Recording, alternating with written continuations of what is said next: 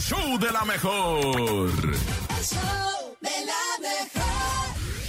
El reportero del barrio en. El show de la mejor.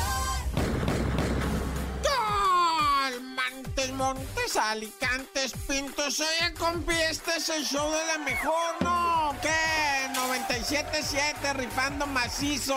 Oye, men, te voy a platicar, va, que mataron a un guardia estatal en Tamaulipas. Ah, se les atravesaron unos pistoleros y los empezaron a corretear y dijeron los, los oficiales, los policías, va, guardias estatales, ponles cola, güey, vamos atrás ellos por andar jugándole al, al bravo, va. Y entonces va la patrulla atrás de ellos, estos vatos se detienen, se bajan los policías acá con las armas, pero por atrás ya venía otro comando y que los... o sea, mataron a uno y al otro resistieron los tiros porque duraron un rato Duraron un rato, güey. O sea, se dieron cuenta cuando llegaron por atrás, se metieron a la camioneta, se salieron, se armaron los tiros, tiros por acá, los de adelante se jugaron. Nombre de película aquello, lamentablemente, pues queda muerto el guardia. Porque al principio se decía que, que del carro que detuvieron de ahí le dispararon. No, llegó un comando atrás, güey. Y hay vídeos de todo eso, ¿no? ¿Está loco?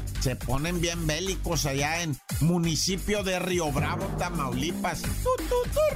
Óyeme, pues ahora te voy a platicar, va. Bueno, nomás en breve esta del cuatrero, un luchador, va, que ya hemos informado acá que está señalado de tentativa de feminicidio porque estaba estrangulando a la, a la novia y el vato, pues es luchador, está macizo, ¿sabe? ¿Cómo te zafas? Imagínate tú cómo te zafas de un luchador con esa fuerza, con ese entrenamiento especial, pues ya sabes, ¿verdad? De luchador, ¿no? Como quiera que sea, yo no estoy diciendo si la lucha libre es o no es este real y que no, estoy hablando de que esos vatos tienen que estar macizos de ejercicio, ¿ah? Porque si no te andas quebrando. Y no hablo de músculos, de- tienen una fuerza especial estos vatos. Bueno, en breve lo que te digo es que el vato estaba estrangulando a su morra y la morra también es luchadora y supo romperle la llave, que si no, la mata, la mata y por eso ahorita ya está vinculado a proceso el. ¡Cuatrero!